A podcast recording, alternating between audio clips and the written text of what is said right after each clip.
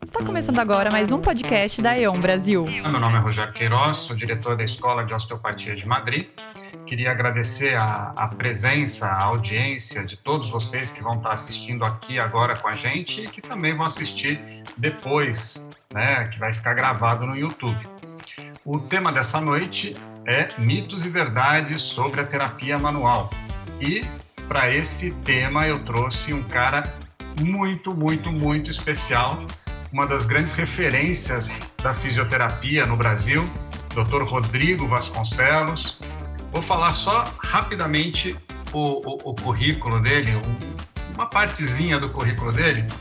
Ele é doutor e mestre em ciências médicas pela USP, pós-doutorado em reabilitação e desempenho funcional pela USP, fellowship em fisioterapia esportiva e ortopédica pela Universidade de Pittsburgh pós-graduado em fisioterapia esportiva pela Minimap, líder do time de fisioterapeuta do Instituto Wilson Mello e equipe Physioscience em Campinas, ok? E às vezes vocês podem até meio que se impressionar assim com o currículo dele e tal, mas eu vou dizer que o currículo dele não reflete nenhuma parte do que é o Rodrigo. é verdade, eu, eu vi gente com currículo assim que você lê o currículo e é até muito muito maior do que o, o, o do Rodrigo, só que são pessoas que não têm metade da capacidade dele, né? E que, vamos dizer, os títulos em si, na verdade, dizem pouco, né?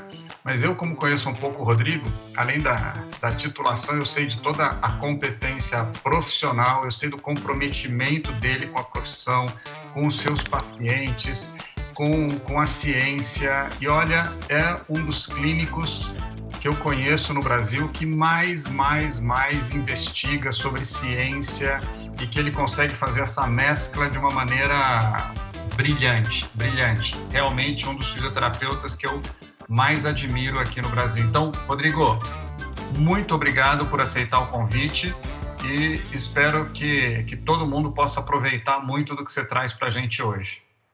Imagina, eu que agradeço, Rogério. Sabe que a admiração ela é extremamente mútua, né? É, o que você representa é, na fisioterapia e na osteopatia no Brasil, né? Principalmente sendo fonte de inspiração para milhares de fisioterapeutas, é, principalmente a sua jornada, o que realiza, o time no qual você está envolvido e principalmente também, né? Nós somos contemporâneos aqui e residimos na mesma cidade. Eu sei o quanto é, nome forte você tem entre pacientes na comunidade em Campinas e região e outros estados. Então, para mim é uma honra estar aqui com você dividindo isso daí, apesar da amizade pessoal que nós temos aqui, tentar ser é, de nada formal, né, Rogério? Ah, mas eu acho que essa ideia, é, é, essa é a ideia do, desse programa, do Osteotalk. Talk a gente pode só conversar sobre coisas da, da fisioterapia, sobre coisas é, do mundo da saúde, do mundo da educação, sem, sem um roteiro muito estabelecido, não, Rodrigo. É. falar assim, o que. O que Nem conversamos nada, né, sobre o que pois poderia é. ser discutido hoje, né, mas é, eu acho até melhor assim. Pois é, eu também. Muito bem. Antes da gente continuar, Rodrigo, só vou pedir para as pessoas que estiverem já no, no chat que possam estar tá, é, fazendo perguntas, que daí eu vou direcionando para você, ok? E tem algumas perguntas também que já foram feitas até no meu Instagram. Pessoas que queriam saber coisas é, da, da, da tua prática de terapia manual e tudo mais, ok? Então, assim, primeira coisa que eu queria te perguntar falando globalmente de terapia manual. Uhum. Como você tem visto, vamos dizer, o crescer da terapia manual de quando você se formou em fisioterapia ou desde quando você estava na faculdade para agora? É, eu me formei em 95 e a primeira influência que eu tive em terapia manual foi na minha própria faculdade. É, uhum uma das primeiras influências que eu tive foi Marcel Zanelli, que é um osteopata também brasileiro, e que ah, foi ah, o começo da minha influência. Logo em 96, uhum. é... desculpa, eu cometi um erro. Na verdade, a minha primeira influência foi meu tio, Rogério, porque eu era estagiário do Wilson E eu lembro o Wilson quando ele começou a cursar osteopatia, que eu acho que era no Rio de Janeiro que só tinha, né, Rogério? Isso. E aí acho que o François ia lá no Rio de Janeiro, e aí me despertou. E eu lembro até hoje que, na verdade, só podia ir um, porque a clínica não podia ficar vazia. E eu, eu não era sócio dele, era funcionário. Uhum. E eu falei que eu queria fazer, ele falou, não, eu vou fazer. Eu acho que ele foi até o terceiro, né, Rogério? Não sei até que ano que ele foi. E aí, é. infelizmente, ele teve que parar. E eu lembro que vocês faziam treinos lá na academia. Isso, a gente é, chegou a fazer um treinamento. Práticas de terapia manual foi, a começar, foi o começo, assim, do, do primeiro contato que eu tive. Na faculdade eu tive a influência desse meu professor. É, depois, em 96, eu comecei muito para Londrina. Tem um, tem um fisioterapeuta também, que é bem tradicional em terapia manual, que é o Afonso Shigemi, não sei se você conhece, o Salgado. E que ele, tinha, ele, ele, ele fazia formações de terapia manual 1, 2 e 3. Então, eram cursos modulares que ele fazia uma mistura de osteopatia com outras escolas belgas, né? Ele tinha muita influência europeia. E depois aqui em Campinas tinha o pessoal do, do Milton Cera, que residia o pessoal do Etbon, do Cirex. Uhum. E eu fiz toda a formação do Cirex aqui em 2000, é, de 2000 até 2002. Eles dividiram por articulação, deu uns 10 módulos, sei lá. Eu lembro que eu fiz isso. E depois eu fui fazendo os módulos que, que outros módulos internacionais de, de Maitland. Eu fiz Mulligan duas vezes. E minha influência mais forte, assim, de treinamento muito intensivo mesmo, foi em Pittsburgh, em 2002, onde Pittsburgh ele tem uma característica peculiar que ele é, tem 40% dos docentes são quiropatas. Então, são quiropatas e fisioterapeutas.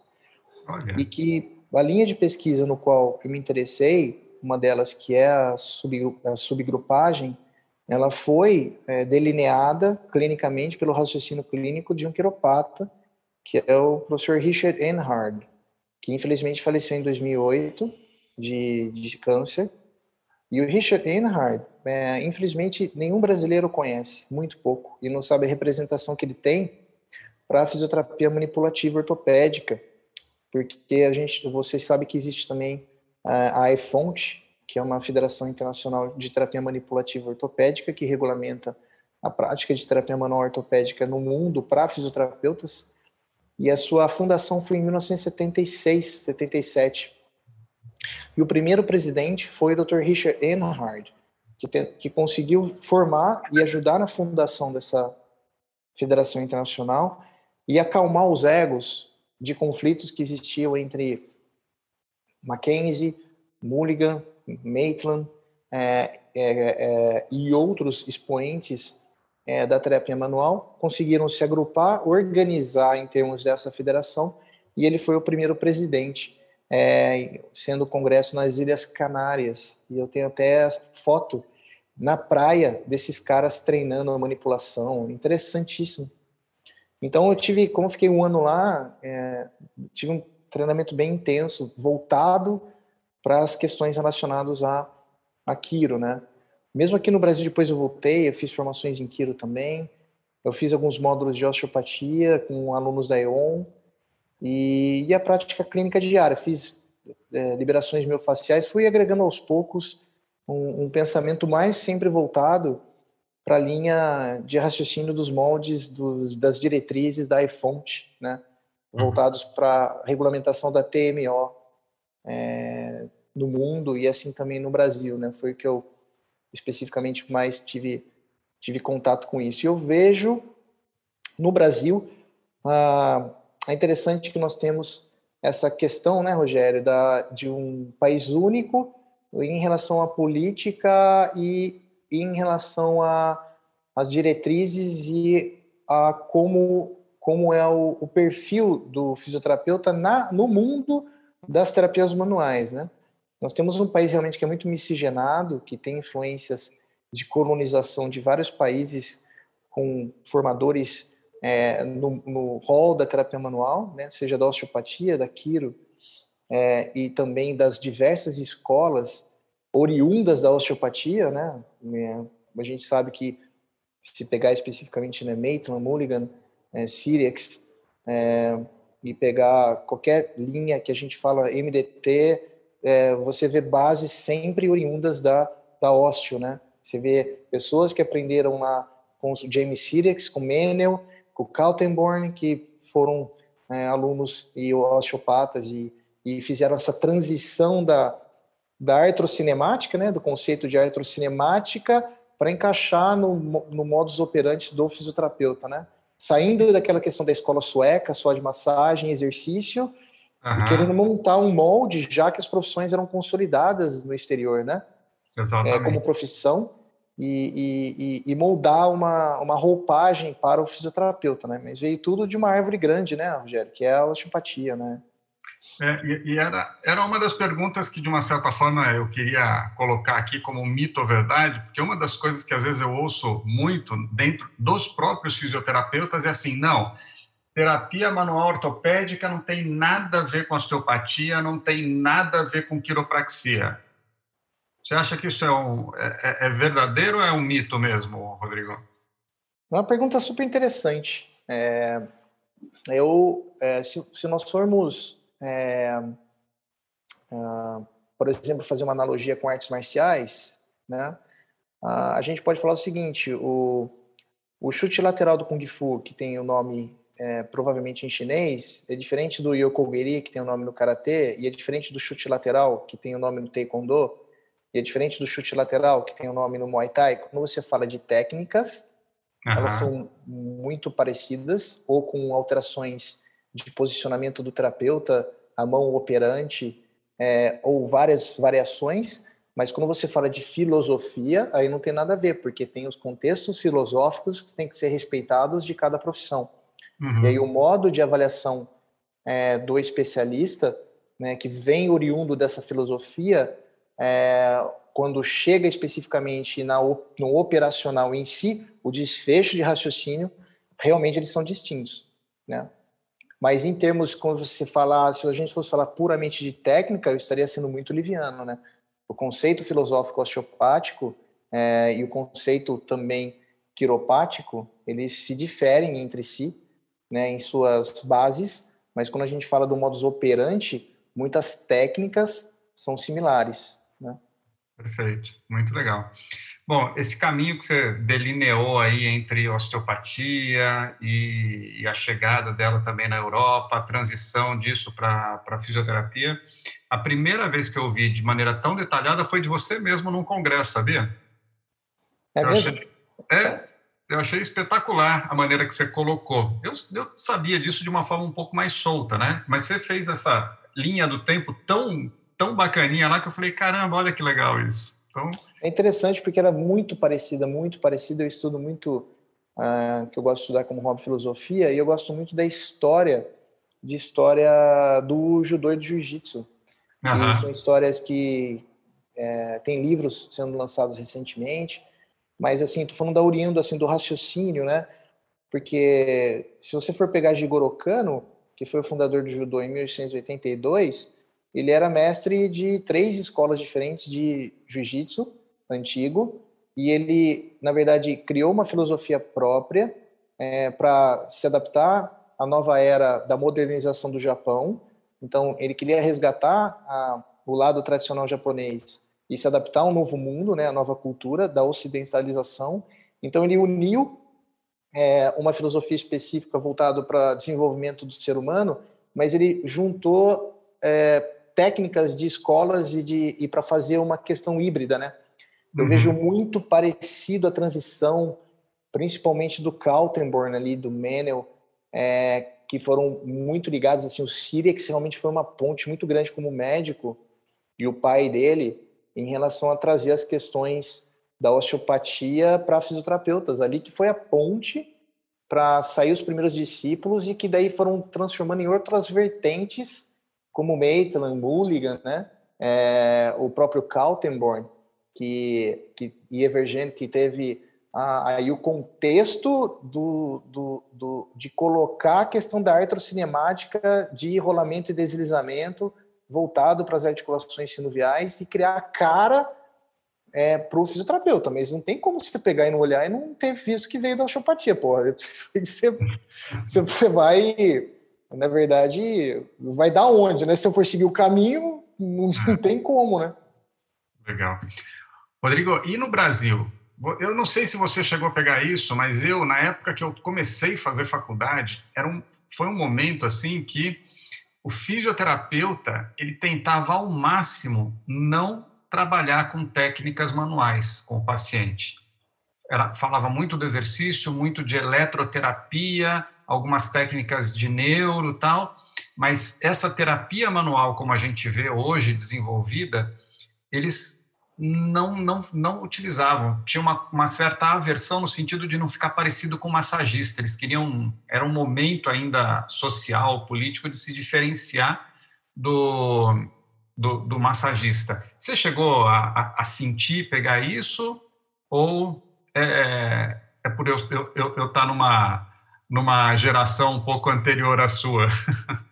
Não, eu formei em 95. Você formou quando, Rogério? 93, foi um pouquinho antes só. É, a, gente, é a mesma geração, né? Realmente eu peguei uma geração, como eu comecei sempre vindo, e era minha vocação já ir para o esporte, né? Então, o meio esportivo era interessante que era um meio muito voltado realmente para eletro. Eu concordo plenamente porque tinha aquela questão da diferenciação e do preconceito em ser chamado de massoterapeuta, né? O fisioterapeuta, na verdade, era um massoterapeuta com diploma, né? Uhum. E, e, e daí as questões de a grande indústria, principalmente na época da KLD, que faziam vários cursos para e, e, era um, um, jogo de marketing muito forte assim. E os equipamentos eram realmente, é, por exemplo, com uma determinada elegância de, é, de muita fisiologia, então era muito elegante assim, muita tecnologia de equipamentos, principalmente também as questões relacionadas. Eu lembro é, ligados era realmente muito eletro com exercícios, né? E trabalhos de cinesioterapia muito forte. É, é, mas tinha também aqueles toda a cidade, né? A gente percebia uh, pessoas também ligadas a, a quiropatas é, é, formados em, em formações é, quiropáticos, eu digo, como se fosse, por exemplo, uma pessoa que é formada em qualquer curso superior e vai fazer psicanálise, né, Rogério? Uhum. Então, aí você tinha também pessoas que é, tinham os cursos de Matheus de Souza, que estava nessa, nessa fase aí, gerando é, quiropatas. É, nessa época eu lembro de rumores nisso, mas realmente eu não lembro de, de, de, de, como eu vejo hoje é, a presença na sociedade de, de um, um, um paciente é, falar sobre o osteopata com propriedade, né?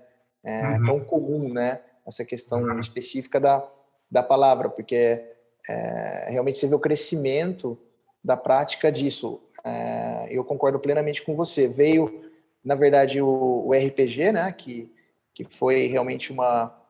É, eu, eu gosto muito de, de, de, quando eu reflito, se você for ver, né, Rogério, foi, foi extremamente brilhante é, o, o mecanismo para o fenômeno do RPG na década de 80, como que ele se estabeleceu. Porque eu lembro, por exemplo, que o livro de, de RPG é, nos esportes, é, ele não tinha nem referência bibliográfica. É. Não tinha referência bibliográfica. Então, assim, é, você viu que entrou num contexto que eu vejo, que é um contexto normal pela nossa, pela nossa característica de população, que nós somos colonizados. Então, uhum. toda vez que vem um, uma técnica de fora, uma escola de fora, é normal no nosso mindset realmente se dobrar aquilo, de ter um impacto, né? Então veio um francês que também fez física, então você cria um ambiente já de, de uma expectativa de uma crença muito forte e, e, e principalmente que eu acho que o grande trunfo para o cara se transformar num verdadeiro é, império e eu digo no bom sentido de business, porque foi uma estratégia de marketing espetacular, porque você colocou o nome na boca de todo ortopedista do Brasil. Todo ortopedista no Brasil você conseguiu quebrar um entrave, que na verdade tinha bastante rivalidade entre fisioterapeutas e médicos na época, mas você conseguiu colocar na boca de médico a palavra faz fisioterapia RPG, né?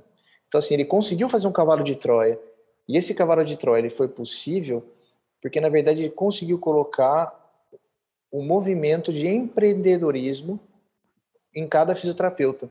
Porque daí o fisioterapeuta ele conseguia alugar aquela salinha, comprar a maca, cobrar particular e atender por hora. Então, a partir daquele momento, ele conseguiu ter como se fosse uma libertação do fisioterapeuta de convênios.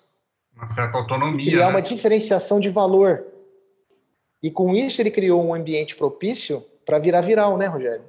Sem Ou seja, dúvida. a partir do momento que você cria uma unidade de valor, que o valor da sessão é caro, e que daí cai na boca de pacientes e ortopedistas, gerou um movimento que foi um movimento também parecido que se repetiu com a, o Pilates, né, Rogério? Também foi uma formação de fora, né? Um alemão, e que tinha também os estudos em Nova York, chegaram no Brasil com cursos super caros, e que também você tinha uma questão de empreendedor de montar o seu estúdio, né? E você vê que são visões bem parecidas, né? Em relação a isso. É. E aí eu vejo a questão da, da osteopatia, né? Um fenômeno que, que eu vejo muito no contexto de é, pelo paciente, né? Eu vendo de fora, né? Eu um não osteopata, o, o paciente ele tem uma, um juízo de valor, porque o juízo de valor é colocado pelo tempo de formação que é dado pelo fisioterapeuta após a faculdade, né? Pela visão geral da anatomia e pela visão geral especificamente da formação do osteopata, você vê um juízo de valor pelo paciente, né? Em relação a isso, eu vejo uma e também um empreendedorismo, porque ah, o, o, o fisioterapeuta osteopata tem que ter o consultório dele, tem que ter a maca dele, tem a questão de, de, de gestão de mercado em relação a isso, segue um caminho parecido para também ter a, a, sua, a sua viralidade, né? Que a gente Sem fala. dúvida. Rodrigo, Eu acho que no Brasil é, olha olha, temos um, fo- fomos invadidos aqui. fomos invadidos aqui, uma lenda viva. Começaram as surpresas aí, as aulas de viu? anatomia. Pois é, olha só, Rodrigo. Felipe entrou porque ele tem uma pergunta que ele quer fazer para você. E aí, Filipão? Beleza? Cara, não é todo dia que dá para conversar com pessoas assim do alto gabarito. Você me perdoa, cara, que eu tô aqui em casa, ó, até falei pro Rogério, eu tô fazendo uma Olha só, olha o Assim, nível, hein, Rogério? um hambúrguer ali para as crianças, tal, hoje tem jogo do Mengão. E, cara, um presente poder estar aqui. Eu falei, Rogério, posso fazer daqui? Ele pode, tá informal mesmo. Ô, Rodrigo, cara, primeiro, uma admiração grande aí por toda a tua história, né? Tão bacana ver expoentes da fisioterapia assim, a gente valorizar o, o produto Tupiniquim, né? Ser menos colonizados nisso, né? Então, poxa, muito legal, cara. Sempre que se dá palestras em congressos é sempre uma maravilha.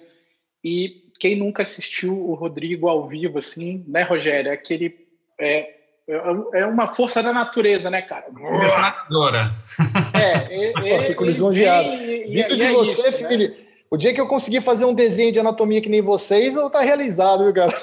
Ah, isso aí, isso aí é outra coisa. Ó, a minha pergunta para você é assim, a gente fez um monte de pergunta aqui, ficamos, tal, o que, que vai perguntar? Cara, minha pergunta é bem simples e responda como você achar melhor. Minha pergunta é assim, ó, você começou lá, no, vamos falar nos anos 90, né, que fica melhor, vem com toda essa experiência aí, a minha pergunta é assim, o que, que você fazia antes que você abandonou, não faz mais, e por quê, para a galera poder entender que mudanças são bem-vindas, cara.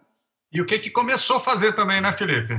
É, é, claro, ele vai, vai conseguir explicar bem aí. Tô ao vivo, tô ao vivo. É, tá ao vivo, avisa aí. Com as crianças aqui, eu já fechei a porta aqui também. Não, eu tô na clínica, daí vem pepino da clínica aqui. É, Aí eu... Pô, foi excelente pergunta. Ah, definitivamente, definitivamente meu processo, definitivamente meu processo de avaliação melhorou, Felipe. Meu processo de avaliação melhorou e para eu ser mais seletivo, não ser tão ansioso. Antes eu jogava na minha ansiedade um volume muito grande de abordagens de técnicas na ânsia de melhorar o paciente.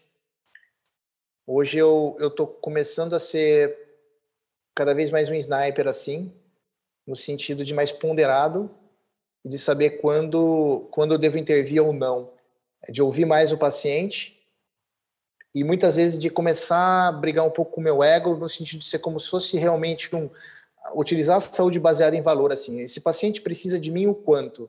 O quanto eu preciso empoderar esse paciente, né? É, e usar é, quando o assunto que a gente está falando de terapia manual, é, o, o, quando necessário, no perfil de paciente necessário e no candidato, aí falando de estratificação, que vocês sabem que eu gosto, necessário, né? Ah, então eu eu, eu vejo muito isso, porque eu tenho vitórias e derrotas a todo momento. Né? Ontem, por exemplo, eu estava decidindo, junto com a paciente, que o caminho dela era colocar um eletrodo medular, né, depois de tudo que foi feito. Agora, acabei de terminar uma sessão, um paciente com, lombalgia aguda, que em duas sessões, com liberação do quadrado lombar, uma manipulação voltada para a região tóraco-lombar, o paciente está 80% melhor. É, então, são variações muito grandes de, de todo dia essa disparidade de, de, de você ganha, ganha, ganha, perde, perde, perde, perde, ganha, perde, ganha, perde.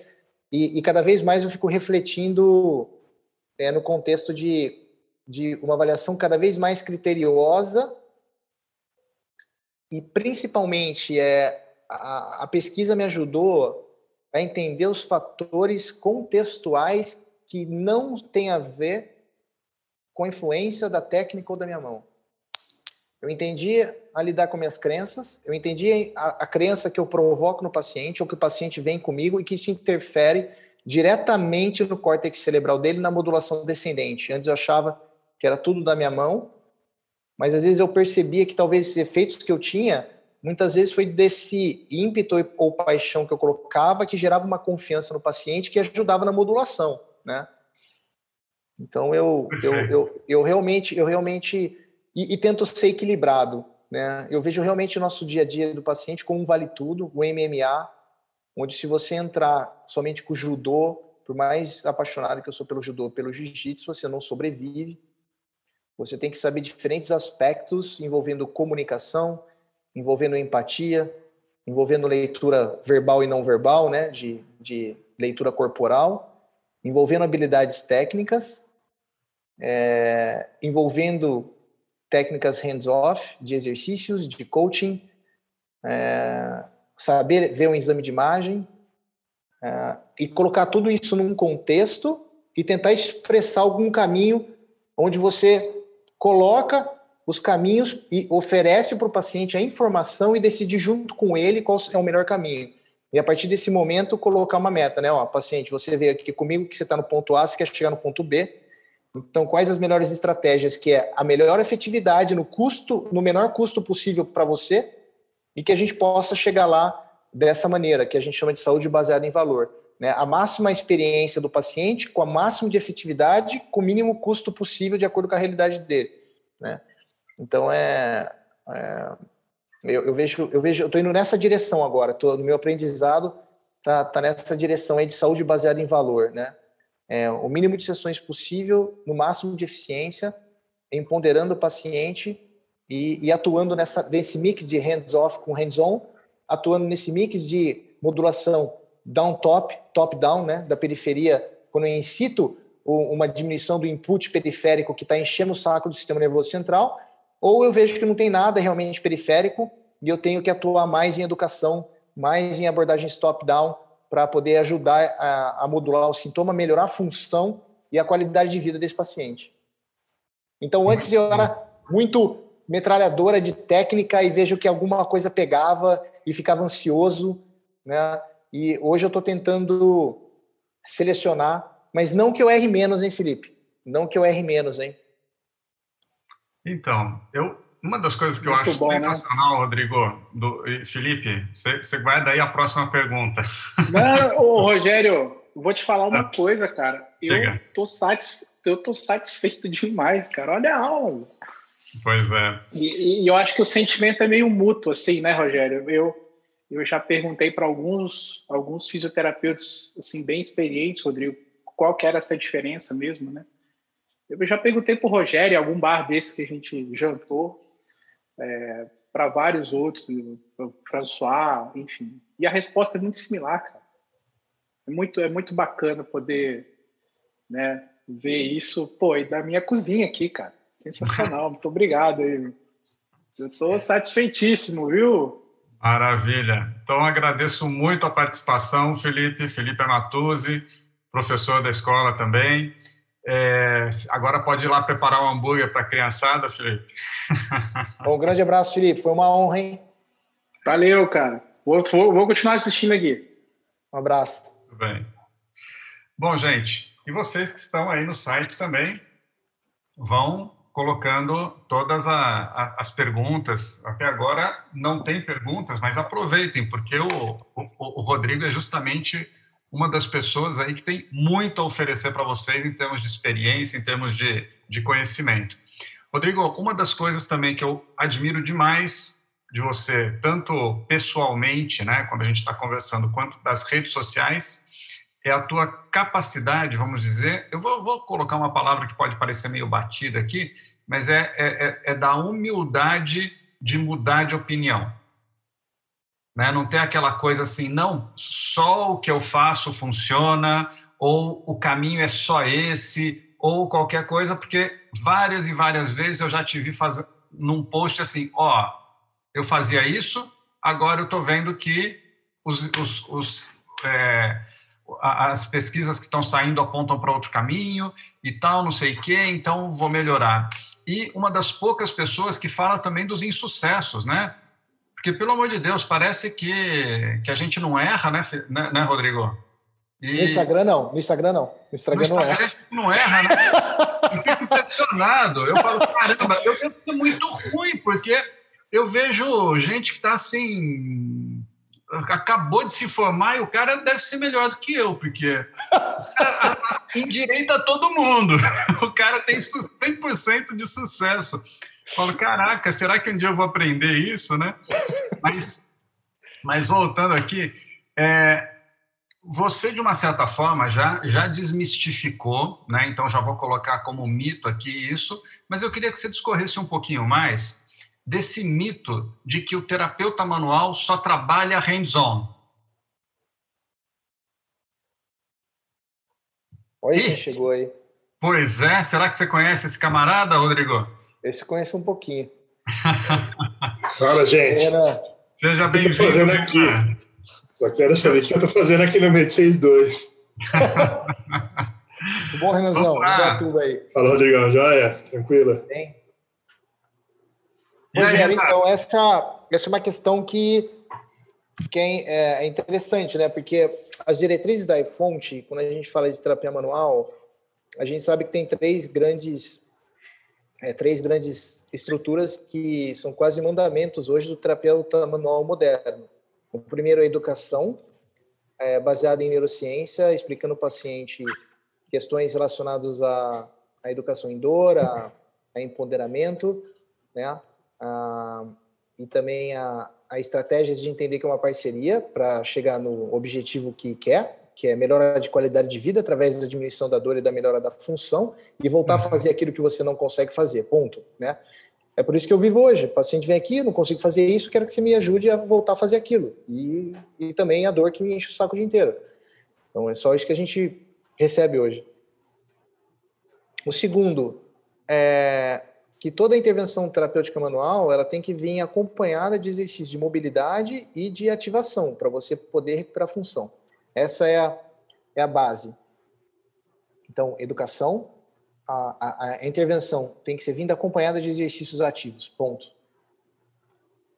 É, hum, na, nos Estados Unidos, você vê uma briga muito, é muito grande é, em três níveis, né? É, em três níveis, não, em dois níveis, porque você percebe claramente a quiropraxia e a fisioterapia brigando em cada estado americano. Você vê legislações específicas de cada estado. Para você ter uma ideia, em Pittsburgh, na Pensilvânia, o fisioterapeuta é proibido manipular. É, então ele recebe processos de quiropatas e o fisioterapeuta ele não manipula no, é, na Pensilvânia, mas ele faz mobilizações grau 5. Olha que idiota. A definição é mobilização grau 5, entendeu? Ou seja, em outros estados ele pode, então eles ficam processando. E aí o fisioterapeuta processa o quiropata que faz recursos agentes físicos e também cinesioterapia. Então existe um embate grande de domínio lembrando que em termos de empreendedorismo, a maioria, é, o, o quiropata ganha de lavada, né? Em cada esquina você tem um, uma clínica de quiropraxia e os fisioterapeutas estão sempre ligados a grandes centros médicos interdisciplinares. É super difícil você ver clínicas de fisioterapia, principalmente porque até a formação em marketing é muito mais forte do quiropata. E você vê a osteopatia no nível acima porque são médicos, são cirurgiões. E nem entra nesse embate, né? Nem entra nesse, nesse embate. Já na Europa, eu não teria tanta propriedade para falar, você conhece muito mais Europa que eu, então eu não sei como que é essa relação, Rogério.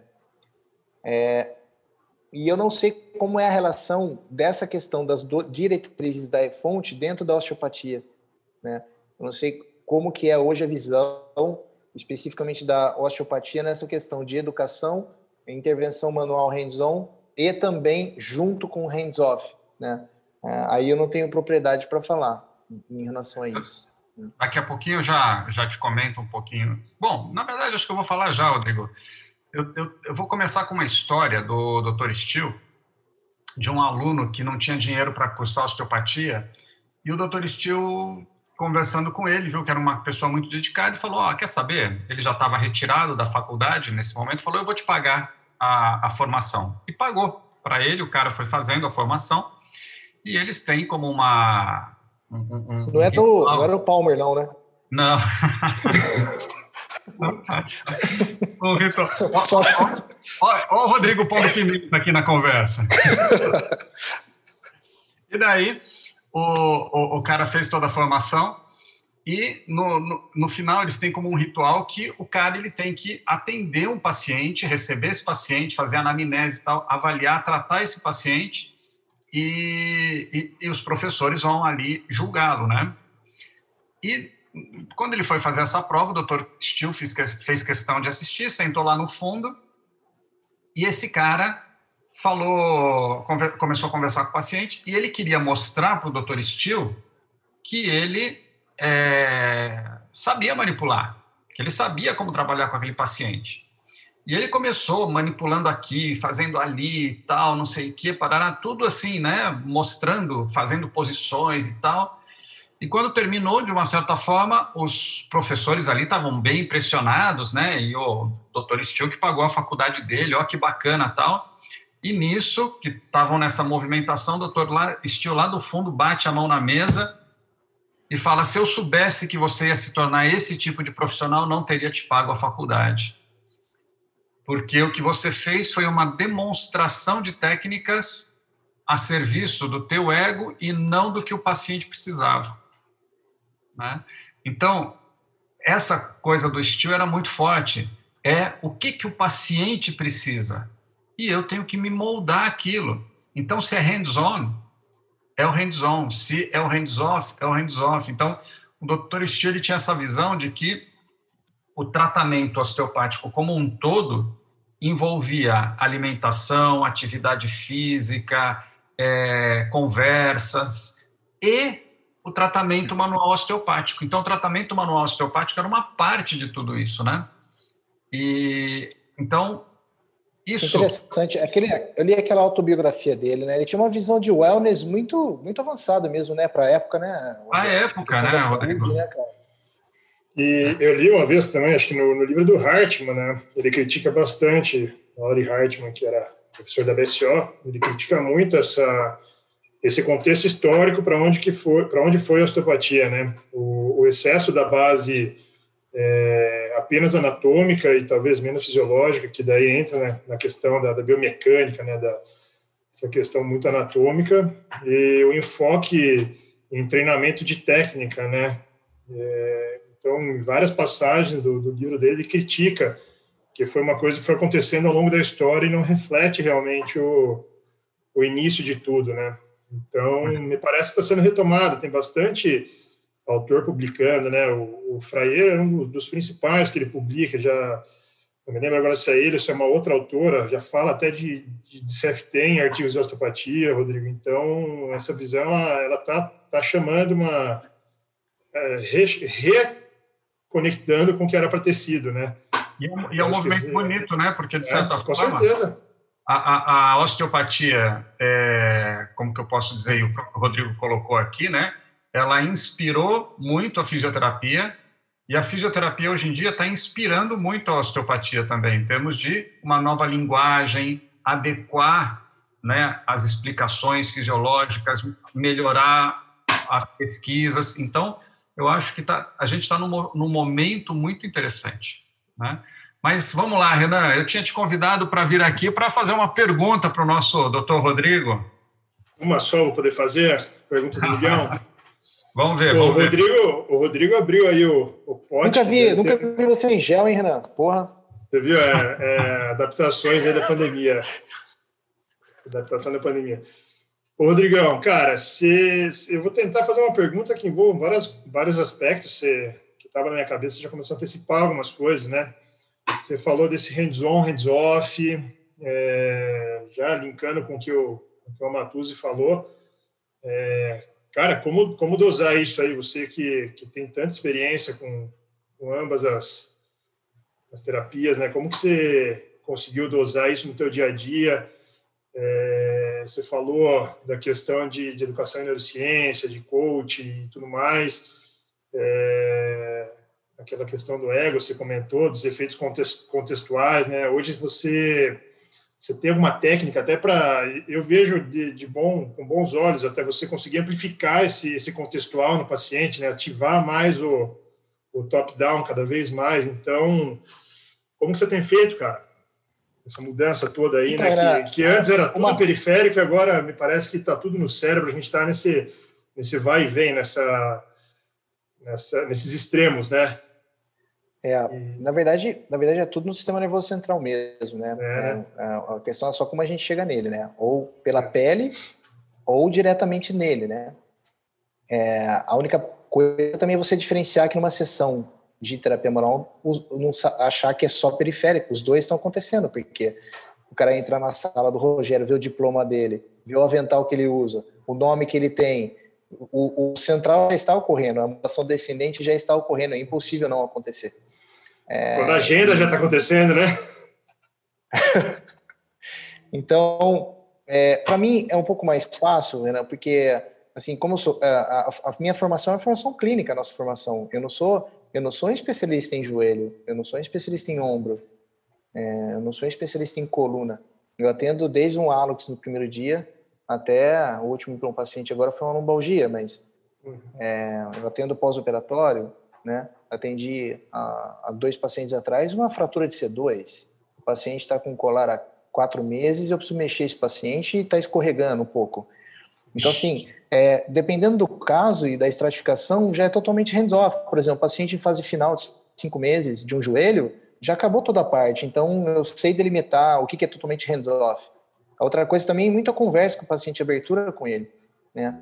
É, a paciente anterior que eu tive, uma dor miofascial aguda, só que essa paciente é uma paciente, por exemplo, é, que há dois anos é, ela tem menos de 60 anos, há dois anos ela teve 10 vértebras fraturadas, fratura osteopênica. Então foi até investigado é, especificamente tumores, né? É, como mieloma múltiplo que poderia causar isso, foi, foi negativado, não teve nenhum, nenhum tipo de diagnóstico feito. Então ela veio hoje aqui é, com, com dor miofascial aguda no trapézio, só que até que se prove o contrário, você tem que pedir um exame de imagem pelo histórico dela, que é, tem osteo, osteo, osteo, osteoporose é, avançada, e, e ela veio agudizada porque o colega anterior é, fez liberação miofascial nela e a piorou muito. Então eu já entendo sinais que ela não, ela tem medo de ser tocada nesse momento. Então eu vou ter que criar alternativas para esse caso específico.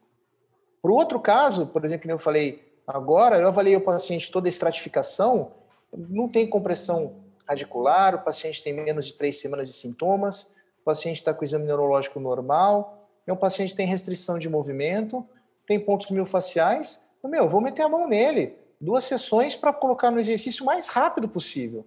Eu eliminando essas restrições, eu coloco ele no hands-off o mais rápido possível. Então, a todo momento você está tomando essas decisões. De paciente, ele pode ser no início totalmente hands-on, é, e o paciente pode ser desde o início totalmente hands-off, e você vai juntando características, cultura, crenças, é, sinais clínicos, né, a condição clínica dele, e toda hora você está colocando na balança essas três condições. Tem paciente que já que deita na maca comigo e eu não fiz nada, foi como se fosse uma sessão de psicoterapia. O paciente contou a vida e tenho certeza de acontecer isso com vocês, entendeu? Que foi muito mais valioso para o paciente do que eu fazer qualquer coisa com ele. Né? A gente colocou um norte, é, a gente alinhou a agenda dele do que, que ele deve ou não fazer, como se fosse uma sessão de coaching mesmo. Uhum. Então, então é muito, é muito, é, realmente varia muito do perfil do paciente, como atendo esporte, atendo ortopedia e atendo dor crônica. Tem, tem vezes que eu começo a ficar incomodado, que daí tem duas semanas seguintes, duas semanas seguidas, que eu não pus a mão em ninguém. E eu começo a ficar preocupado. Aí tem vezes que eu eu mesmo me cobro. E tem vezes que especificamente nos casos eu começo, cara, eu não vou usar nada além de mão, né? Então como se fosse você querer usar uma técnica específica é, para poder alinhar, para poder alinhar, porque nossa, quando a gente fala de, de habilidade, né, do contexto cognitivo, cara, você pode ter um doutorado e ser um dos melhores especialistas do mundo em natação. Você pode ser um puta mestre biomecânico em análise 3D do gesto esportivo.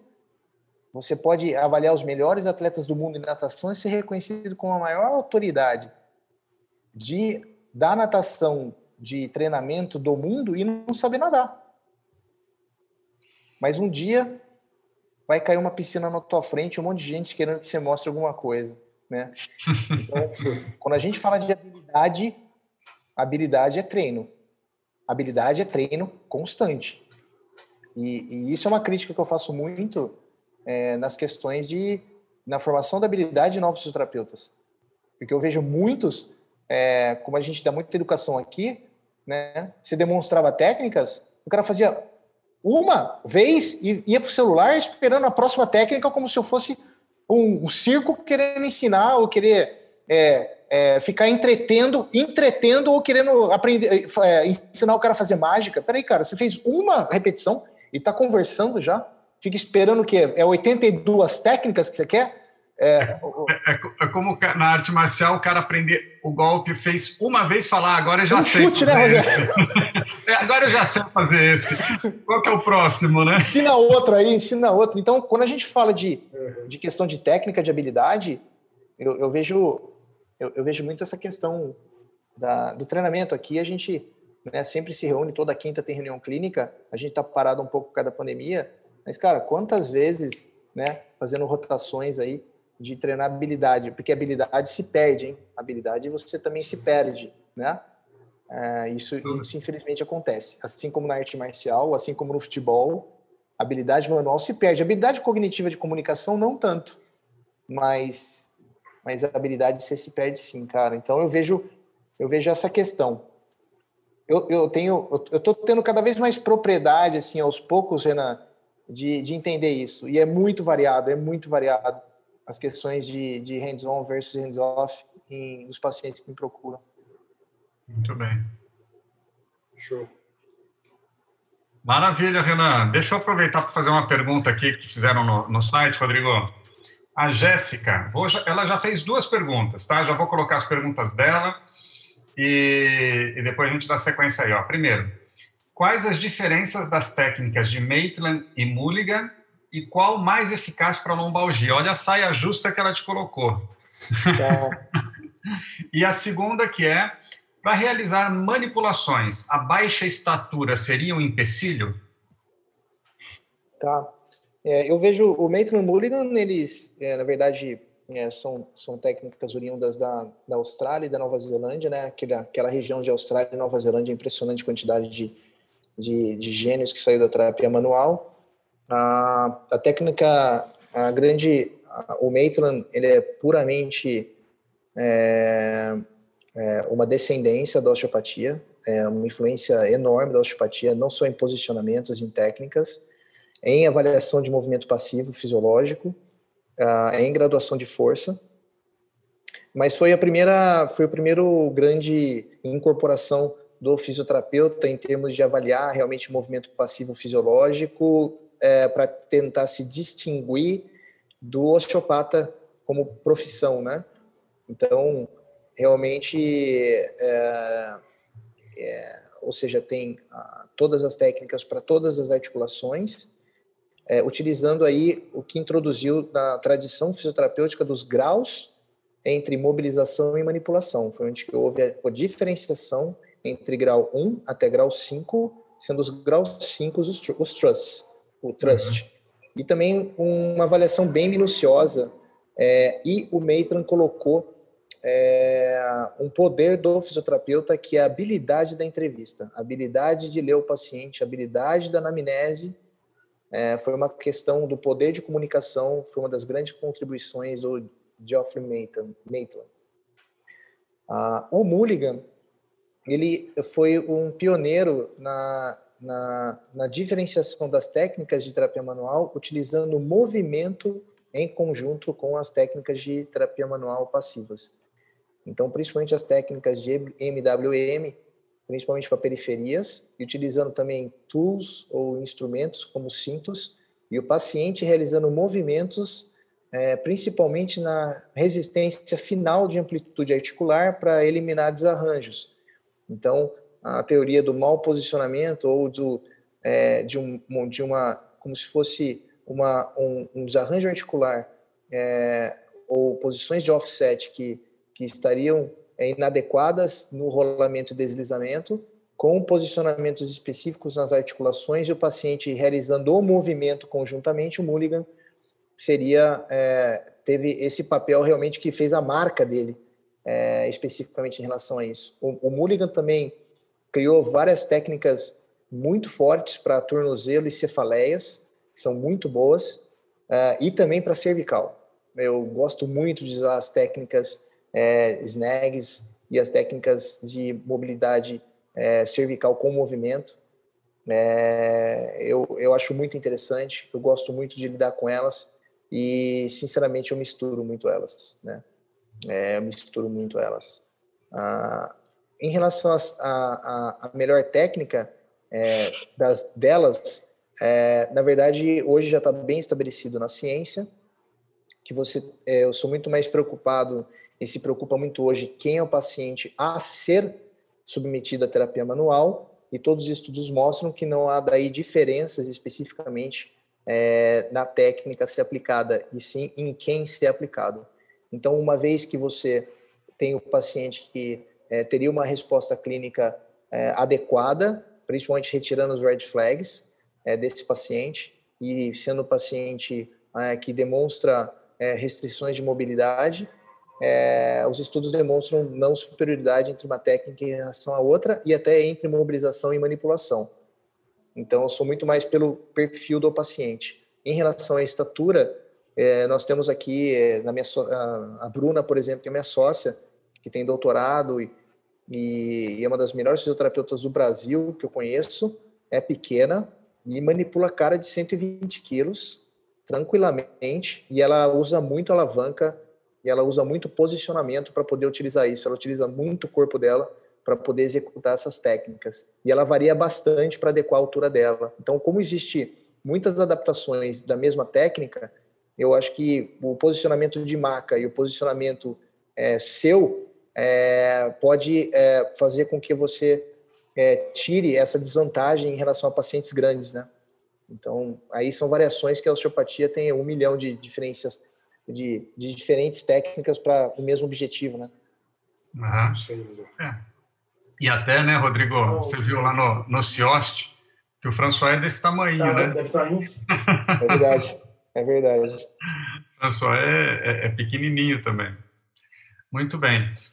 Tinham feito uma. Não sei se o Renan quer fazer alguma per, uma, mais alguma pergunta, Renan. Acho que não, acho que não. Já, não. Tá, acho que já deu minha hora aqui também. O Rodrigo, ah, na verdade, o que eu tenho em mente, ele já antecipou tudo numa resposta só com. é, Maravilha. Vou ficar acompanhando aqui vocês, vou precisar desligar um pouquinho. Valeu aí. Ah, Obrigado, Obrigado. Boa noite aí. Né? Até mais. Tudo de bom. Aqui no, no, no, no YouTube também tem uma pergunta do Túlio, que não só o Túlio ele acha sensacional sua humildade, mas ele perguntou assim: qual foi a maior rasteira que a ciência já te deu? maior rasteira que já me deu. Eu é. converso, eu tenho, eu tenho, eu tenho muito, é, eu tenho muito, por exemplo, eu, considero muito o Dr. Mello é, como se fosse um, é um líder que eu sigo muito assim, por ter muito mais idade que eu, pelo que ele representa na ortopedia. E ele sempre fala comigo porque tá sempre técnicas novas cirúrgicas saindo e eu sempre questiono ele, pô, você viu tal médico lá que também é bedalhão, já está fazendo, você não está fazendo ainda, Turmel? Ah, deixa eu passar fazer na frente, quebra a cabeça, daí eu vejo que sobra de útil e eu vejo se eu, eu faço, entendeu?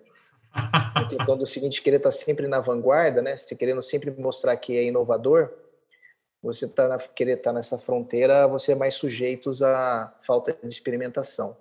Uhum. Eu digo que, sinceramente, a a ciência me ajudou a não ter rasteira, porque as rasteiras que eu tinha eram quando eu fiz mais de 60, 70 formações e eu queria aplicar no dia seguinte. E, indo pelo ímpeto, pela, pela crença, e indo pela, pela paixão que aquilo me designou e pelo que eu ouvi falar de pessoas que eu admiro e querer replicar no paciente. Uhum. Quando eu comecei a utilizar a ciência, que é o poder da observação, que é a questão de utilizar a tríade, e essa tríade envolve a melhor evidência disponível, a preferência do paciente, a expectativa dele, a cultura dele, e a outra que é importantíssima que cai nisso é a experiência do profissional. Se eu não tenho uhum. experiência nisso, eu não estou fazendo a tríade para poder aplicar a melhor ciência possível no paciente. Então, se eu tenho, por exemplo, evidências de nível 1, que se falei é melhora com manipulação de cervical alta, e eu não sei fazer manipulação de cervical alta, acabou ali eu tenho que ter uma curva de treinamento para poder aplicar no meu paciente. Então, na verdade, eu vejo a ciência, ela sempre me protegeu para colocar a questão do primeira lei do not harm, né? Você não lesione seu paciente. É a primeira é de regra de todas. Não prejudique, não piore a situação, né? Mais importante que melhorar, né? Não atrapalhe a história natural. Muito bom. É, na verdade, eu não, não, é, não, fiz a pergunta completa do Túlio, que depois ele, ele agregava assim, algo que você aplicava na clínica e deixou de praticar por conta da ciência. Talvez nesse ah, sentido... Sim. Eu parei de praticar. Eu, eu gastei, eu comprei um ultrassom de imagem, um ultrassom de imagem para avaliar transverso do abdômen, multífido. Achava demais isso, o paciente entendia. É, parei de utilizar ondas curtas, é, parei de utilizar é, vários tipos de exercícios que, que foram mudando com estudos eletromiográficos mais avançados. É, parei de utilizar. Machuquei muita gente lá atrás com algumas técnicas de Sirix que eram muito violentas, alavancas muito grandes. Duras, né? Lembra, Rogério? Puxa vida. Não sei como não matei ninguém, viu? E. e, e, e é isso, teve, nossa, teve muita mudança. Eu, eu acho legal você se envergonhar de quem você era há 10 anos, clinicamente falando, assim. Você acha Cada 10 você... anos, assim, se você achar que não mudou nada, é aí que você tem problema, assim. Você tem que ter vergonha de, do que você sabia há 10 anos. Falou, nossa, como que era, como que eu era limitado há 10 anos nesse aspecto é. aqui, né? No entendimento dessa, dessa visão aqui, né? Não para tudo, mas estou falando para... Eu, eu, eu vejo claramente minha, minha, minha limitação em 2009, 2010, a visão que eu tinha em relação à dor, por exemplo, né? É, é, como, como era envergonhado é, o que eu não entendia sobre dor. É, e eu quero estar envergonhado daqui a 10, 11 anos sobre o que eu sei hoje. Uhum. É, essa, essa, essa, essa, esse poder de você se envergonhar com a tua ignorância eu acho demais, Rogério. Sim, que vai acontecer, porque ignorância é. é apenas falta de conhecimento. Todo mundo é ignorante alguma coisa, né? Sim, e, e assim, ter, ter também uma certa é, estrutura emocional para saber que o que a gente está fazendo hoje, que a gente está achando super bacana, que daqui 10 anos a gente vai olhar para trás e vai falar, putz, grilo, mas olha que eu não, não, sabia isso, não via isso, não percebia aquilo, né? Mas Ou tem seja, um negócio que, eu, que a maturidade me deu também um pouco, que é essa questão de estudar muito, muito, e algumas vezes eu falhei porque você, você com a experiência, você vai observando o perigo em alguns, em algumas questões que você que você poderia causar no seu paciente. Por exemplo, quando atendo o paciente, Rogério, com vertigem e tontura, né? É, algumas questões, cara, eu, eu demorei para intervir nesse paciente em relação ao exame e assim por diante, para ser o máximo cuidadoso possível, seguindo as diretrizes em relação à intervertebral assim por diante. E eu já perdi paciente, esse paciente falou, cara, eu fui num colega seu lá, cara, o cara pegou, cara, me manipulou, resolveu um problema, entendeu? Você ficou em duas, três sessões me examinando, me, me avaliando com cuidado. Tipo assim, eu sei que o poder da ignorância te deixa corajoso. E em algumas vezes eu tento lidar isso aqui, pô, olha, será que também eu não estou ficando muito acadêmico demais, muito catedrático, estou deixando de intervir em coisas e daí você começa a ter é, reticências para tudo e na verdade você está deixando de agir porque lá atrás você vê como você era mais corajoso porque você não sabia dos riscos, né? Você ajudou muita gente, mas ainda tinha risco. Então, quando você vai tendo noção dos riscos, eu tenho que tomar cuidado e muitas vezes entender que eu não estou deixando de intervir por ser muito também cuidadoso. Mas também eu já perdi sono à noite de paciente me ligando no WhatsApp falando, cara, olha, eu piorei muito e, e essa sensação você sabe muito bem, é, eu não gosto de ter, cara, entendeu? É, é sem dúvida. Eu, eu faz, sei lá, eu comecei minha formação em osteopatia em 94, tá? Eu, eu terminei a formação em 2000, ou seja, faz 20 anos que eu terminei minha formação em osteopatia não tem um paciente que eu vou atender e que eu vou manipular e que eu não pondero sobre essas questões. Não tem um paciente que eu falo, será que esse aqui pode ser aquele que tem alguma reação adversa, que tem alguma, né? Então, assim, eu acho que quando a gente parar de, de ponderar isso, Rodrigo, será que eu estou sendo cuidadoso demais e não estou agindo? Ou será que eu estou agindo é, de forma impetuosa demais e posso machucar o paciente, né? Enquanto, quando a gente parar de fazer isso, é aí que está o problema, eu acho. E tem uma coisa também interessante, né, Rogério? Um erro seu e meu hoje repercute muito mais do que há 20 anos, né? Ah. propagação na, no meio, né? Sim. Sem dúvida, sem dúvida. Paciente, meio, pô, olha, é interessante isso também, porque daí você fica mais receoso às vezes, né? Porque e cada vez mais é casos mais graves, né, cara? Ah, é. Porque... Difíceis, sem diagnóstico, passou por várias pessoas, muito sofrimento. É, isso é uma coisa interessante, porque eu vim do esporte, cara. Esporte, cara, eu adoro tratar joelho, pós-operatório, as resenhas de jogador. Começou nisso, né? Daí você vai gostando tanto que daí aquele cara que se tratou o joelho, traz a sua mãe, a mãe dele, que fala, oh, o cara é um fera, traz a mãe dele com dor cervical. Então, se você for joelhista, você morre de fome, né?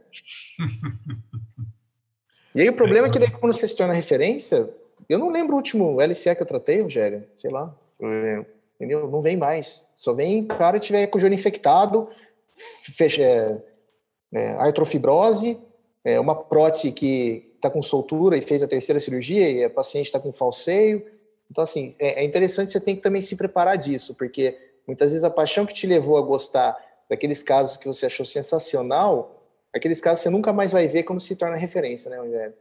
É. Tipo, começa, eu acho que, não sei se também você vai ficando mais caro, você vai ficando mais seletivo e aí vai ficando mais referência, também é uma coisa natural que vai indo é, ah, um caminho de perfil diferente, né, para você. Não sei se é isso também. Também, né, Rodrigo? O cara simplesinho não vem mais para, não vai mais para você. Ele vai resolver ou com a medicação ou com alguém do convênio, né? Então, eu acho, acho que é isso também. É. Isso acontece também. E também Bom, os colegas estão estudando também, né? Todo mundo está evoluindo junto, né? Sim, e, sem dúvida, e... sem dúvida, sem dúvida. Bom, e, e, tem outra coisa, Rodrigo, que eu acho que é importantíssimo. Antes, o fisioterapeuta não tinha a autonomia que ele tem hoje em dia. Então, hoje nos procuram muitas vezes o paciente como, como primeiro contato, né, sem ter passado por um médico, sem ter sido avaliado né, por, um, por um ortopedista ou por um neuro. Então, ele vem primeiro. Ou seja, cada vez mais também aumenta a nossa responsabilidade de saber fazer um bom diagnóstico. Então, acho que tem isso também. É, a, minha, a gente eu uso muito estatística aqui, né, Rogério? E aqui tem proporções diferentes entre, entre os, os é, 17 profissionais trabalhando aqui, né? A nossa porcentagem é 51%, né? Variando para físio para físio, a média da equipe é 51% de primeiro contato. É, é, uma, é uma média boa, acredito, principalmente que a gente está no meio de. Só aqui em um dos serviços são, são, são 14 médicos, mas o nosso relacionamento com médicos são mais de 60, 70 médicos da região inteira. E, e eles acabam sendo também muitos pacientes que que vem como primeiro contato para nós e realmente né, são red flag ou são encaminhamentos cirúrgicos, acaba uhum. tendo essa troca de encaminhamento quando necessário. Mas é uma grande, é uma grande e tem outro fator que quando não é esse encaminhamento, ele já passou por médicos, mas aí ele voluntariamente é, fala assim, olha, eu resolvi vir aqui por conta própria. A gente conta também nesse sentido, entendeu? Olha, Hum. Eu, ninguém me indicou. Eu estou vindo aqui porque não encontrei a solução. Eu quero saber a tua opinião sobre isso. Ponto. Legal. É. é. Tudo bem. Rodrigo, deixa eu aproveitar para fazer uma pergunta aqui. O Paulo está perguntando assim: qual o seu posicionamento sobre as técnicas de quiropraxia instrumental e as demais terapias envolvendo, envolvendo instrumentos para condições dolorosas? Eu cortou no meio. Opa, desculpa, vamos lá. Qual o seu posicionamento sobre as técnicas de quiropraxia instrumental e as demais terapias envolvendo instrumentos para condições dolorosas? Entendi. A, a, as questões especificamente. Uh, eu não uso nenhuma das duas na prática clínica minha, né? Eu não faz parte do meu do meu rol arsenal terapêutico. Uh, as questões das terapias instrumentais, um dos maiores ícones da quiropraxia americana é professor da Universidade de, de, de Pittsburgh, que é, foi meu professor também, foi parceiro de pesquisa, o Dr. Michael Schneider. Ele ganhou prêmios de pesquisa, tem PhD e é quiropata e é membro do corpo, é um dos maiores pesquisadores hoje em estenose do canal vertebral, é, trabalha com subgrupos e foi ele que fez dois estudos prospectivos randomizados, utilizando aí a, a terapia instrumental versus manipulação, mostrando que não houve diferenças é, entre de efetividade nem nada. Então, se não houve diferença, pode utilizar, caso você queira, mas no meu rol de prática clínica, nenhum fisioterapeuta aqui utiliza é, esses tipos de, de instrumento, como o guachá ou o gastron, é, porque no meu entendimento, depois que a gente evoluiu muito no entendimento da neurofisiologia, é, para mim, é, para mim e, e também pela neurofisiologia, quando você toca na pele, né, o caminho neurofisiológico não tem como você fugir, cara. É corno posterior da medula, ramo sensitivo, trato espinotanâmico lateral, chega no tálamo, espalha para algumas áreas do cérebro e vai gerar uma modulação descendente. Agora, como que você vai tocar na pele, seja por instrumento, por shiatsu, pelo dedo, por cotovelo, o que vai variar daí são contextos. Você pode ter daí estímulos periféricos mais fortes, menos fortes. Então, é, direção da pele, assim por diante, é, tirando algumas condições, por exemplo, paciente crônico, você pode gerar uma somação temporal, que são distúrbios de sensibilização central, que quanto mais fricção você fizer, mais potencialização de nocepção você vai ter. Pacientes com alodínia, pacientes com fenômenos de wind-up, você tem que entender o perfil do paciente que você está trabalhando, e daí tem que ser hands-off. Mas hoje, para mim, é, a, quando a gente toca na pele no paciente, você está gerando um efeito periférico que vai chegar no cérebro. A questão só que vai variar de acordo com a cultura do paciente, o que você está é, é, comunicando para ele para tentar gerar essa expectativa e os efeitos, o tamanho do efeito vai ser, para mim, vai ser mais do mesmo. Tá? É, e aí vai de acordo com a habilidade de cada um, de acordo com o que cada terapeuta é, se, se adequa tendo essa relação, mas tem que entender isso, não tem como fugir, cara. É, Você vai chegar no cérebro, mas vai chegar, vai depender do estímulo, vai depender, mas tudo é pele e cérebro, né? Aí os estímulos, eu não gosto de deixar marcas é, no paciente, né? Equimoses. Eu acredito que isso não é legal para tecidos como face, gera cicatrizações que alteram deslizamento e alteram qualidade de movimento. Eu, particularmente, sou contra estímulos que deixam grandes hematomas, né? E a gente sabe que se você gerar estímulo doloroso, você está provocando nada mais que uma ação rebote do cérebro, porque ele lê como uma ameaça, e você está forçando o cérebro a liberar pela substância cinzenta uhum. periaquedutal e pela medula rostro-ventral um opioides para tentar diminuir aquela incepção que você está fazendo com o seu dedo, né? Pequeno, é. no, no, no, vamos dizer, no curto prazo tem um efeito muito intenso, mas, né? Se não for aquilo, ou a causa, pode fazer a vida inteira. Aí é. que vai ter aqueles dois dias de alívio, no terceiro dia volta ao normal, né? É o que a uhum. gente observa.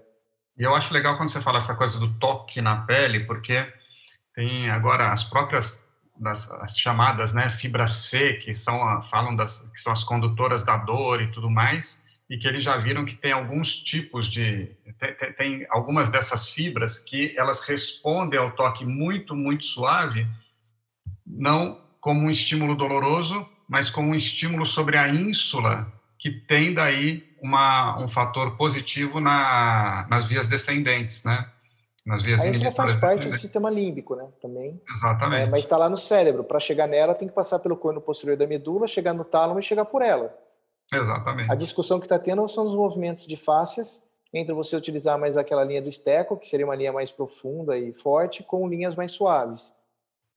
Mas a via neurológica para chegar, Rogério, é tem que só. passar pela rodoviária, que é o corno posterior da medula, fazer comunicação com neurônios pluripotenciais, pegar o extrato espinotalâmico lateral e subir, ué. É, é, você, tem que, você tem que ter essa via aí. É, ou seja, é tudo periférico central, periférico central. É, existem algumas outras vias, mas passa pela medula, passa pela medula. Né? Sem dúvida. Vamos lá, Rodrigo. Luciano está perguntando assim: o que acha dos estudos que saíram recentemente indicando que técnicas osteopáticas específicas não são tão importantes no desfecho final, como se imaginava anteriormente? Eu sou, é, como eu sou da linha terapia manipulativa ortopédica e, e eu sigo, eu, eu particularmente na, nas minhas abordagens eu realmente, ah, eu, eu eu, eu, abandonei a questão da especificidade de landmarks. Bone landmarks seria o, o, o, o, seria os pontos de referência para observar né, hipomobilidades, para observar assimetrias, para observar é, movimentos acessórios. Ah, eu realmente gostava muito de fazer isso. A Universidade de Pittsburgh, inclusive, é, na formação, o professor Mike Tinkle, que é o discípulo do Dr. Richard Enhard, é, tem uma linha, por exemplo, que é a linha de subgrupos que veio ensinar aqui. Tive várias discussões é, com ele, algumas sérias e outras não. Que eu sou da linha dos alunos da Universidade de Pittsburgh, que foram John Childs, Judy Fritz, é, Dr. É, o, o, e que seguem a linha da neurofisiologia, do contexto da neurofisiologia, é, envolvendo ações locais, em citocinas locais, ações reflexas na medula e ações através da ressonância magnética funcional no cérebro. Então, eu sou da linha neurofisiológica. É, e ponto. Então, eu, eu realmente abandonei especificidade. É, essa é uma linha que eu sigo. O que, que é importante que eu vejo é, eu sou preocupado hoje com a seleção de qual paciente deve receber, e a partir desse momento, a linha de pensamento de quem deve aplicar ou como aplicar se sinta mais confortável possível. Quer usar avaliação é, específica, pode usar, desde que a comunicação com o seu paciente não gere nocebo e fragilidade dele, como uma vértebra rodada, uma coluna fora do lugar, que você tem que vir a cada duas semanas porque eu tenho que colocar de volta, que você sempre vai acontecer isso, a maneira mais correta é você prevenir uma possível dor sempre mantendo a coluna alinhada então eu abandonei esse contexto que eu tive a formação inicial e, e prezava muito por isso. Inclusive na Universidade de Pittsburgh, como a linha quiropática é uma linha muito forte, biomecânica, voltados para alterações do sacro, rotações ilíacas, é, é, é, é posicionamentos é, é, de FRS e IRS, que eles usam muito lá e usam ainda e foi ensinado aqui.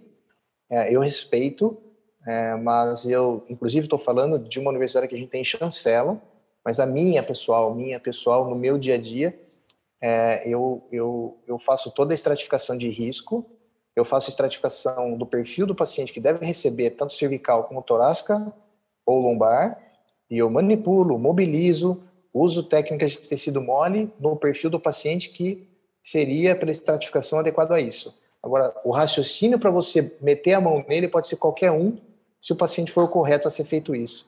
Então, todos os estudos mostram é, essa questão. Lembrando que todos os guidelines de, por exemplo, da lombar, e saiu um último agora fazendo meta-análise dos guidelines, manipulação vertebral, ela está incluída, tanto em paciente agudo como em crônico. É, então, assim, é, evidência a gente não está discutindo que existe efetividade. O que a gente está discutindo é, na verdade, agora a linha de raciocínio que você, como terapeuta, quer se sentir confortável para poder aplicar, não tem diferença nenhuma se você quer fazer uma avaliação para chegar lá, porque no meu entendimento, eu sou totalmente pelo contexto neurofisiológico, é. e não mais na pelo pior, contexto biomecânico. Na pior das hipóteses, os estudos mostram que tanto um tipo de intervenção quanto a outra são válidas, né? tanto mais específica quanto a, a, inespecífica, né? Que não tem uma que falar, ah, não, essa é melhor. É, além disso, níveis também, né? Você viu o Ronaldo Oliveira, que eu fui é, banca da tese dele de doutorado e foi publicado na Australian, na fisioterapia australiana, é, ele também, lombalgia, tanto faz manipular torácica como lombar, melhorou o paciente, entendeu? Não teve nem especificidade do nível, e uhum. foi estudo prospectivo, randomizado, né? É, agora, só eu pecando um pouco, é, eu, pequei, eu coloquei um erro num, um discurso totalitarista.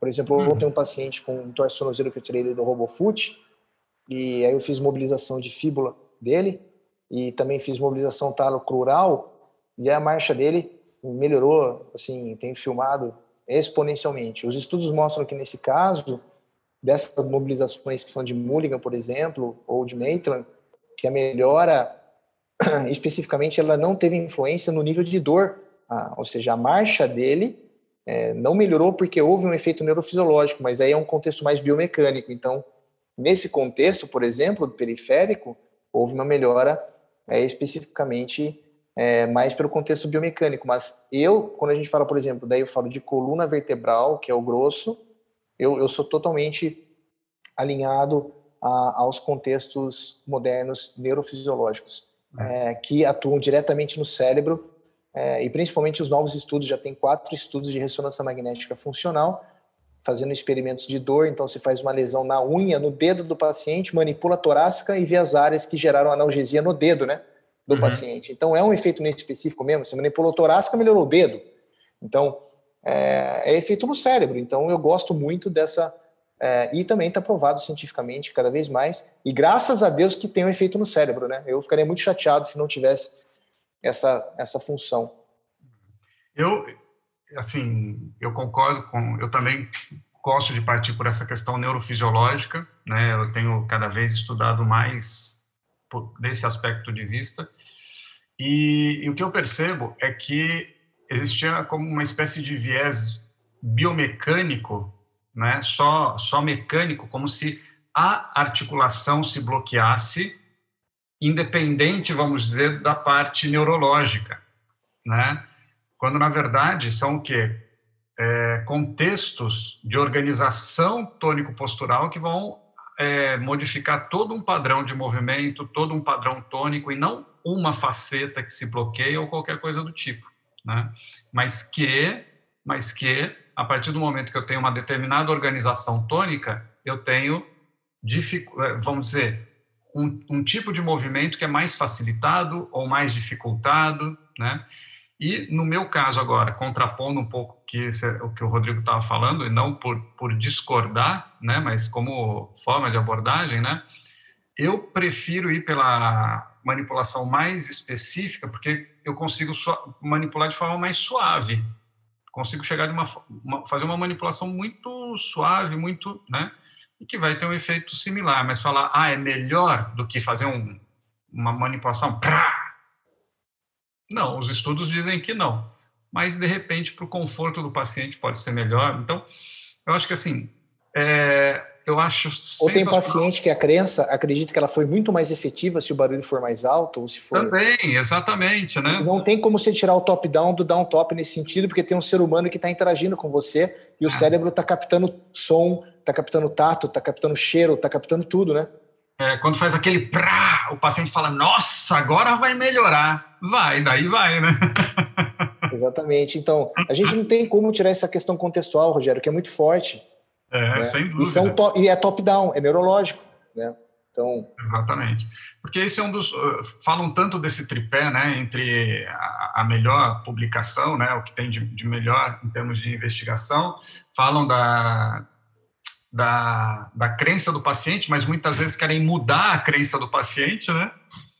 Então você vê assim, ah, não, não, não, não é mais possível acreditar nisso, você tem que acreditar nisso aqui agora, né? Então, às vezes você vê esse então, tipo isso, Mas, por exemplo, né, Rogério, hoje uma paciente que ela veio, eu fiz educação em dor com ela na primeira sessão, uma paciente com dor lombar crônica que começou a ter sintomas poliqueixosos porque estava na pandemia, estava super parou de fazer atividade física, ficou super nervosa.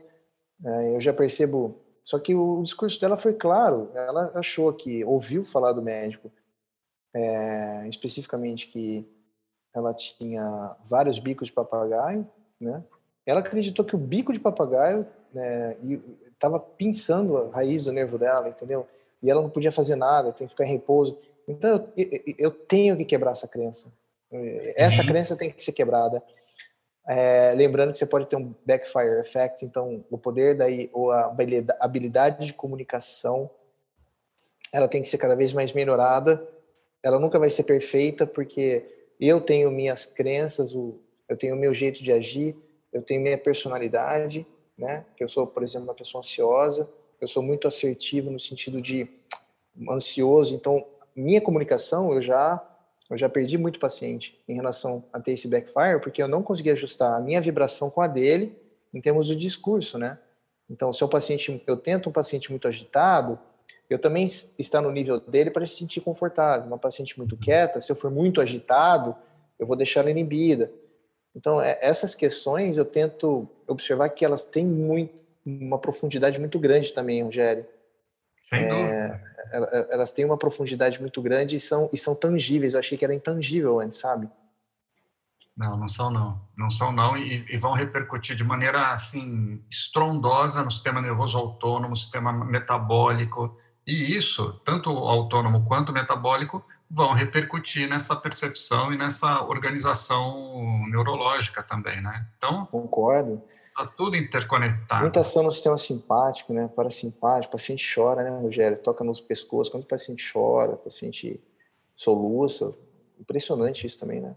Essas reações aí. Muito bem. Rodrigo, uh, tinha mais perguntas aqui, mas por conta do horário a gente vai ter que encerrar. Perfeito. Então, eu queria assim. É demais. Antes, antes de eu fechar, queria ver o que, que você gostaria de deixar como últimas palavras para o pessoal que ficou aí acompanhando e assistindo. Ah, eu, na verdade, que nem o Rogério falou, né? O mundo está em transformação, a gente está todo mundo se adaptando ou tentando se adaptar a isso. Ah, é, tenho refletido muito a respeito de como vai ser nossa profissão no futuro. Ah, a gente sabe que os próximos 30 anos não vão ter a mudança na velocidade de que foi na década de 70 até agora, vai ser muito mais rápido.